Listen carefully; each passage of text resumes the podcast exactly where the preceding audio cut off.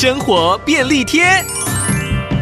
遇到连日大雨，将衣物晾在户外屋檐下，即使没淋到雨，也常会因为厚重的水汽无法把衣物晾干。但换到室内，又担心通风不佳，会导致异味产生。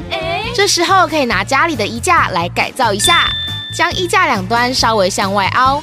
让它出现弧度，如此一来能让衣服更快干燥。如果是晒裤子，则需要准备两只折弯的衣架，分别套入裤腰系皮带的孔洞中，以及撑住裤子的口袋，让裤子中间有个让空气快速流通的通道。这样的方法大约能让衣服比一般的晾法提早三十分钟变干。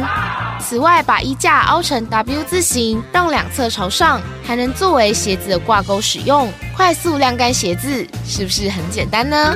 把以上三种方法记下来，就不怕下雨天衣服晾不干啦。